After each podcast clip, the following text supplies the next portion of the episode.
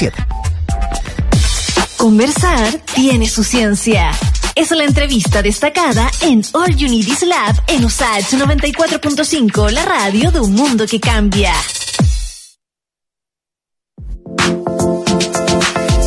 Eso para más rato. Por ahora, te cuento que eh, existe un programa, bueno, ya lo sabemos a esta altura, ¿no? Consulta 94.5, donde profundizamos en algunos de los temas que se hablan acá en All Isla, particularmente en el tema médico, salud. ¿Qué hongos pueden afectar a pacientes graves por COVID-19 y con otras enfermedades como el cáncer? Eso es lo que hablaron hace algunas semanas en Consulta 94.5. Bueno, el doctor Ricardo Rabagliati, infectólogo de la Universidad Católica y miembro de la Sociedad Chilena de Infectología, explicó eh, de qué se tratan estas infecciones y dónde se encuentran estos hongos y bacterias. Puedes revisar este capítulo completo en Santiago TV, también en YouTube, pero por ahora revivamos parte de lo que fue esa conversación. Uno son las infecciones por hongos de tipo levadura. Ahí tenemos una especie que se llama cándida. Y eh, hay otros hongos que son los hongos filamentosos, que dentro de ellos están los aspergillus, eh, que es el hongo más eh, frecuentemente identificado, y también en mucho menor proporción los agentes que provocan la mucormicosis, que es una infección bastante específica. Y hay otros que son aún mucho más infrecuentes, aún que lo hemos visto nosotros acá en, eh, Chile y también se han descrito en el mundo dentro del ámbito de estos hongos filamentosos. Así que, en resumen, son dos grandes grupos de infecciones por hongos, unas por estas levaduras, la mayor parte de ellas por cándida, y otros por hongos filamentosos, como el aspergillus en primer lugar, y agentes de mucormicosis, que se ha tomado el nombre y se ha eh, denominado más frecuentemente hongo negro, y por lo que probablemente muchas personas lo han escuchado, este último mucormicosis. Ahora, ¿qué caracteriza, doctor, a estos hongos y dónde se encuentran habitualmente? ¿Cómo es que llegan a los pacientes? Claro, eh, eso es muy importante su pregunta porque en realidad llama mucho la atención a una persona que le dicen tengo un virus y de repente tengo un hongo, claro, eh, cuesta mucho entenderlo. A ver, eh, todos estos hongos del que le hablaba en primer lugar, que corresponden a las levaduras, que en su mayoría son cándidas, son hongos que viven en la piel y en el intestino de las personas, ¿ya? y por distintas situaciones que ocurren en estos enfermos graves, pasan de su eh, lugar de origen donde viven habitualmente, que es la piel, como dijimos, y el intestino, y invaden al individuo y producen infecciones en la sangre y de ahí se pueden distribuir a otros lugares. Ese es un tipo de hongo. El otro tipo de hongos, estos hongos filamentosos que le hablaba, son hongos que están en el ambiente. Son hongos que respiramos todos, todos los días, están en el aire, dispersos, son invisibles para todos nosotros que andan eh, a través de estas conides que se dispersan que eso permite que los hongos estén distribuidos en el aire y todos los respiramos en el, en el aire habitualmente. Entonces nuestras vías aéreas están colonizadas por estos hongos y por distintos gatillantes, varios de ellos no se conocen. Finalmente estos hongos invaden, llegan al pulmón, a las cavidades paranasales y producen neumonía, sinusitis y eventualmente si llegan a ser muy invasivos pasan a la sangre e invaden otros territorios ya sea aledaños o a distancia incluso. Bueno, ahí estaba la conversación que tuvo Ibelis Martel junto con el doctor Ricardo Rabagliati. ¿Quieres más contenido como este? Entonces acompaña a la Ibelis Martel a las 10 de la mañana cada sábado en Radio Usach y diariosach.cl y cada domingo en Santiago TV. Eh, la señal digital ya lo sabe, 50.1 ahí en la tele, sino santiagotelevisión.cl. Sigamos escuchando música, son las 3.37. Ahora nos acompaña Griff con esto que se llama Black Hole en Radio Usach 94.5. Now and then, your name comes up in conversation with my friends. I hate how much I feel it my chest. I hate how much I feel it,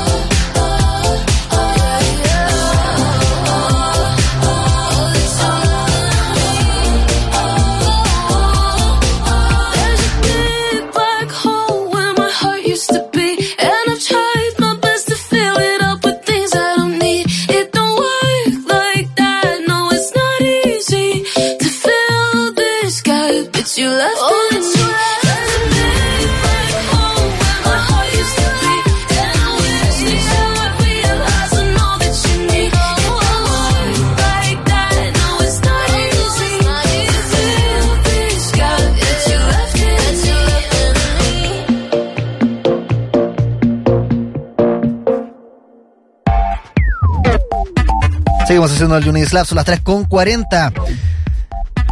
Estudia tu posgrado en la Universidad de Santiago. El magíster en matemática de la USACH está orientado a la formación inicial de investigadores, proporcionando a sus estudiantes sólidos conocimientos en las áreas de especialización del programa. Los egresados se desempeñan en distintos ámbitos académicos, en docencia, investigación. Así que más información puedes encontrar en dos alternativas en un correo y un sitio web, maria.lopez.l.usach.cl, es el correo, sino el sitio web, magister.dmcc.usach.cl. USACH, Universidad acreditada a nivel de excelencia por siete años en todas sus áreas hasta febrero del 2028. Conversar tiene su ciencia. Es la entrevista destacada en All You Need Is Lab en USACH 94.5, la radio de un mundo que cambia. Este 24 de noviembre va a ser el evento Celebrate Life, la ciencia nos cambia la vida, una instancia gratuita, por cierto, a nivel también continental, no solamente acá en Chile, sino que todo el continente va a estar involucrado en este evento, donde se va a destacar el rol que ha tenido nuestra zona para el desarrollo del conocimiento y se va a reflexionar también sobre los nuevos desafíos en la medicina y la ciencia en un escenario post pandemia. Así que para profundizar en este asunto, de hecho, uno de los invitados también que va a ser parte del evento, André Medici, está con nosotros, economista social y de salud internacional, ex consultora además en salud del Banco Interamericano de Desarrollo. André, ¿cómo estás? Y gracias por conversar con Radio Sachi Santiago Televisión. Bueno, muchas gracias. Es un gusto estar con, con ustedes en, en, esta radio que tiene un nombre muy, muy, muy interesante. Me gustó mucho del nombre de la radio. Y bueno, estoy acá para las preguntas. Oye, André, cuéntanos primero, es una pregunta súper súper general en realidad, pero eh, acláranos, ¿Qué es lo que hace un economista de salud y qué es lo que ha podido aprender en una cuestión tan única que pasa, digamos, una vez en un siglo como la pandemia? Bueno, un economista de salud é, é cada vez mais uma figura muito importante, de, especificamente dentro do cenário de, de, de, de, saúde. Por quê? Porque basicamente nós outros estamos preocupados em, em fazer com que o sistema de saúde entregue os melhores resultados de saúde à população por os custos mais é, é, menores, ou seja, que sejam mais passíveis de garantizar o bolsillo de cada um. Então, estamos preocupados, primeiro, com a qualidade do setor saúde e segundo com eh, especificamente a sustentabilidade, porque o setor saúde tem que ser sustentável ao longo do tempo. Né? Saúde é um elemento que vai aumentando cada vez mais seu custo. Por quê? Porque as pessoas se mais maiores de idade, cada vez mais o envelhecimento é uma tendência da sociedade moderna especificamente, e temos também o tema da tecnologia que vai de alguma forma eh, agregando custos ao sistema e também o tema da cobertura. Há que mirar, por exemplo, que em los objetivos de desenvolvimento sustentável das Nações Unidas, temos hoje por hoje a meta de que eh, vamos ter cobertura universal de saúde ao ano 2030. Não creio que todos os países vão chegar, pero está um caminho traçado que foi firmado por 193 países em la Assembleia eh, Mundial das Nações Unidas. Então, todos esses temas são temas que fazem com que a figura do economista de saúde seja cada vez mais importante no contexto geral de, de este tipo de setor. Y nuevamente tomando la pandemia, digamos, como mm, un momento de, aprendizaje, eh, bueno, el mismo título lo dice, ¿no? La ciencia nos cambia la vida, entonces post pandemia también el escenario va a ser naturalmente drásticamente distinto. Em, una pregunta que quizás también es, la más macro en materia de, de, salud, y si lo vemos desde la perspectiva tuya, que es la economía de la salud, tiene que ver con el acceso a la sanidad pública. Esa es una materia que, según tú, tiene solamente una visión, es decir, eh, uno podría decir salud pública, digamos, totalmente abierta, como puede ser en países como Japón o Austria, ese es totalmente bueno o a priori malo o todo lo contrario, Estados Unidos, que puede ser el ejemplo contrario, Japón o Austria, eh, lo mismo, es bueno o es malo, o tienen que ser situaciones que se adapten a la realidad de cada uno de los países. ¿Cómo uno puede llegar a esa conclusión? ¿Cuál es el mejor acceso a la salud pública de cada país? ¿Qué factores se tienen que tomar en cuenta? Bueno, la, la, cuestión fundamental es que salud es una, una, un objetivo del desa, de desarrollo sostenible y, por tanto, es específicamente una necesidad de todos. Todos tienen que tener acceso a la salud y la cobertura universal de salud es una necesidad y tiene que ser buscada. Ahora, la cobertura eh, universal de salud puede ser hecha eh, a, a, partir de distintos niveles de organización del sistema. Entonces, los sistemas de salud se organizan de distintas formas al, alrededor del mundo. Mundo. Há sistemas que têm, por exemplo, um solo prestador, um solo organizador, como é o caso específico de países eh, como Cuba, ou não sei, como de alguma forma, por dizer Inglaterra, mas há países que têm multiplicidade de seguros, de prestadores. Então, o pluralismo é uma das características do sistema de saúde e há que respeitá-lo, porque cada, cada, cada país tem sua necessidade. O que é importante para os governos é garantizar que aqueles que não têm capacidade de pago, aqueles que são pobres, tenham alguma forma de aceder aos sistemas de saúde, seja através de um subsídio a seu ingresso, a sua renta, ou através de serviços públicos que prestem os serviços a essa população. Pero o que é importante é se garantir uma saúde de qualidade, uma saúde equitativa, que a equidade seja um dos objetivos para alcançar esse tipo de questão e que se tenha a búsqueda de la melhor situação de acordo com as necessidades e as finanças específicas de cada país. Saúde é, antes de todo, um tema de prioridade. Há que hum. priorizar as necessidades de saúde de cada país e os governos têm que garantizar que essas prioridades sejam disponíveis para a população. Entonces, puedo concluir a partir de lo que nos dices, André, que, eh, y tú me corriges si, si me equivoco, eh, a priori, porque es, muy común escuchar hablar de el mercado de la salud, sería entonces una concepción errada, o sea, mercantilizar lo que es la, la salud, pensando en el potencial desarrollo que tiene que tener la medicina al servicio de las personas, ¿no? Mira, há mercados de saúde, pero mercados de saúde que são competitivos em relação aos seguros. Por exemplo, vamos mirar o caso de, de, de Chile, ¿no? El Chile tem para uma parcela pequena da população, as chamadas llamadas ISAPRES, as las ISAPRES especificamente para ver quem vai especificamente a ir para uma ou outra de acordo com os serviços que oferecem. Então, é, é, o tema específico é que nos mercados, a competição existe, pero há que ser uma competição regulada, regulada por Estado Estado. Por que a regulação? Porque a regulação é que vai a garantizar a melhor qualidade, o preço justo e vai financiar aqueles que não têm capacidade de pago. Então essas três coisas são muito importantes de estar juntas, não? Ou seja, regulação, basicamente, é, de la qualidade, né? É, basicamente, eh, fazer com que os preços sejam é, passíveis de ser pagados y garantizar el acceso a quienes no tienen capacidad de pago. Mm. Oye, André, y tú, eh, bueno, mencionabas recién el tema de la ISAPRE, ¿no? Que debe ser uno de los elementos más importantes, pese a que la minoría de la población chilena eh, se atiende en ISAPRE, la mayoría está en FONASA. Pero hace solamente una, semana, hace una semana, digo, nos enteramos que la superintendencia prohibió a la ISAPRE restringir las prestaciones de salud mental, que muchos de los planes, eh, y en especial en pandemia, ¿no? Lo que nos convoca y el evento la próxima semana va a estar hablando a propósito de los aprendizajes que hemos tenido en la pandemia. Eh, el tema de la salud mental ha sido una cuestión dramática. Entonces, ¿cuál es tu visión de las ISAPRES eh, acá en Chile? Comparándolo también con lo que es FONASA y a la luz de esta noticia, ¿no? Que siempre las preexistencias eh, y las limitaciones, las restricciones, como por ejemplo la salud mental, han sido uno de los principales trabas y críticas que se le hacen a este modelo.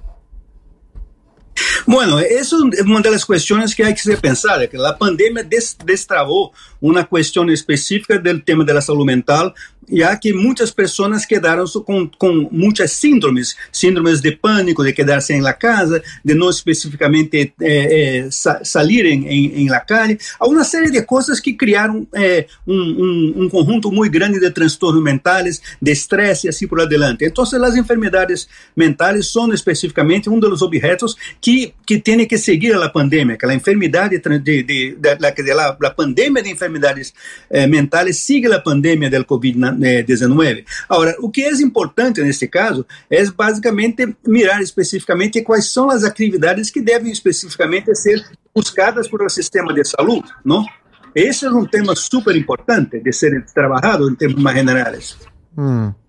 E tu crees que antes de, de, entender, por ejemplo, cuáles son los, los desafíos futuros también del conocimiento, eh, acá esta es una, pregunta difícil porque yo asumo que, la respuesta puede que sea así, pero antes de entender cuáles son justamente los desafíos del conocimiento, tengamos que separar los problemas estructurales como los que estábamos comentando, por ejemplo, de salud, porque yo creo que hay un desafío muy importante.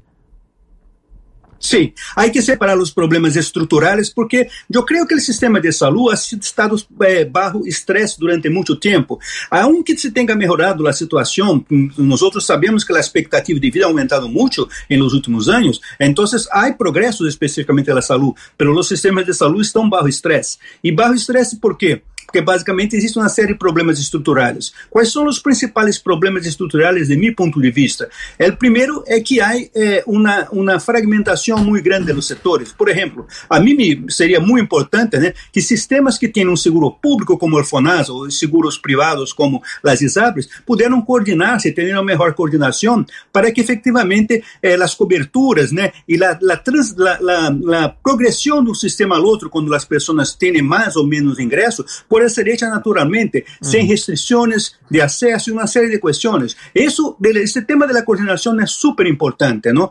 Eh, la otra cuestión que es importante es el tema de la calidad, que garantizar una calidad mínima. Entonces, la búsqueda de la calidad es un tema que el Estado tiene que estar permanentemente persiguiendo a través de indicadores del Big Data. Actualmente tenemos herramientas de inteligencia artificial que permiten específicamente tener la posibilidad de evaluar el sistema y saber saber onde ele está indo mal ou não. E isso é uma ferramenta muito importante para a planificação da qualidade do sistema.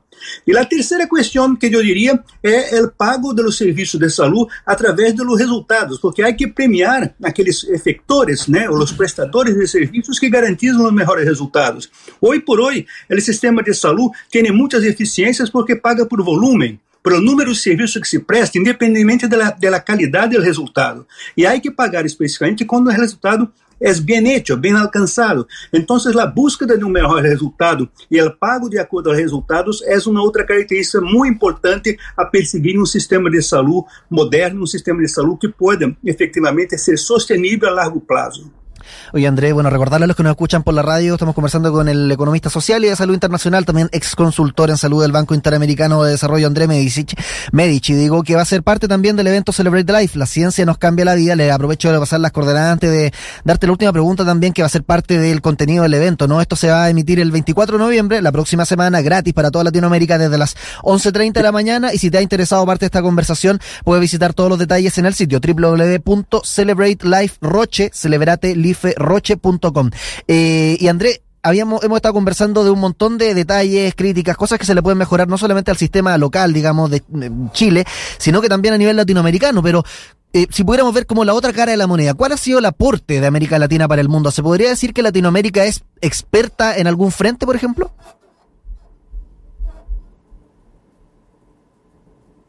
André. Uy, perdimos la conexión con André justo cuando le estaba haciendo la pregunta optimista para cerrar el contacto con André Medici. Eh, son las 3.53. Bueno, mira, estábamos hablando justamente de eh, el planteamiento de, de André, de, digamos, entender cuáles son los desafíos del conocimiento. Y decía que ahí es necesario separar los problemas estructurales, coyunturales a resolver. Por ejemplo, el pluralismo fragmentado de la oferta en salud. André, ¿me escuchas ahora sí bien? Sí, ahora sí. Sí, yo te hacía la pregunta, te decía, hemos estado viendo distintas críticas que se le pueden hacer no solamente al modelo local, sino que también latinoamericano, pero si vemos la otra cara de la moneda, ¿cuál es el aporte de América Latina para el mundo? ¿Se podría decir que Latinoamérica es experta en algún frente? Mira, en términos de, de sistema de salud, hay, hay muchas áreas que América Latina ha sido buena do ponto de vista de, de, de, de avances. Por exemplo eh, eh, yo que alguns tipos de sistemas, o sistema de saúde da família que ha sido eh, em Brasília Brasil, ha sido um sistema considerado bueno, aunque se tenha muitos avanços para ser eu eh, creio que América Latina têm sistemas de saúde que avançaram bastante e há muitas muitas eh, características específicas que há que falar. Pero por outro lado, o que é importante também mirar é que a América Latina também é uma região que tem muita inequidade em saúde todavia. É uma das regiões onde a inequidade é, é bastante forte todavia. Hum. E há é, um problema muito grande em América Latina, de meu ponto de vista, que é o tema que, durante a pandemia, a América Latina foi uma das regiões que teve é, é, o pior desempenho. Não, não estou falando especificamente em nenhum país, porque Chile, em alguns momentos, teve bom desempenho da pandemia, se, se comparado em geral, teve bom desempenho, mas se nós miramos em termos mais generais, países como Peru, por exemplo, seguem tendo a maior taxa de mortalidade por 100 mil habitantes em relação à pandemia. E muitos países tiveram eh, eh, problemas de gestão da pandemia que foi bastante, com, com, bastante complexos. Então, é necessário que a América Latina avance muito em los sistemas de saúde pública. Eu creio que é específico, especificamente do ponto de vista da promoção, prevenção e a atenção primária, são temas fundamentais, porque eh, há três características que são importantes de destacar em um sistema de saúde moderno. A primeira, a primeira delas é que é necessário cuidar de la, de, de, de saúde poblacional. Ou seja, fazer com que a população tenha que estar sana. Então, o objetivo do sistema de saúde é fazer com que a população esteja sana e não tratar das enfermidades. Hum. Não? Tratar das enfermidades é uma consequência, mas quanto mais sana a população, menos se trata das enfermidades. Isso é muito importante. A segunda questão: o sistema de saúde não, não deve eh, obedecer ao que interessa a los médicos, a los financeiros. Não, ele tem que, que, que ter sua centralidade em el paciente. El paciente é o mais importante. E a terceira característica, eu creio que é muito importante do sistema de saúde, que deve ser buscada, é especificamente o hecho de que o sistema de saúde tem que ser custo efetivo, não? ele tem que entregar os melhores resultados por los custos mais acessíveis para todos, incluindo para o presupuesto público, porque assim se garantiza um sistema sustentável de largo prazo. Essas são questões fundamentais. Ya, pues Andrés, oye, muchas gracias por conversar con nosotros. Interesantísima la conversación y les vuelvo a repetir que el 24 de noviembre se va a estar profundizando en esta y otras materias en el evento Celebrate Life, la ciencia nos cambia la vida. El sitio web www.celebrateliferoche.com eh, está más detalles si quieres ser parte también de esto que es gratis. Así que no hay muchas excusas para ausentarse de esta cuestión. Andrés, que estés bien y gracias por participar con nosotros. Chao. Gracias a, por, por, por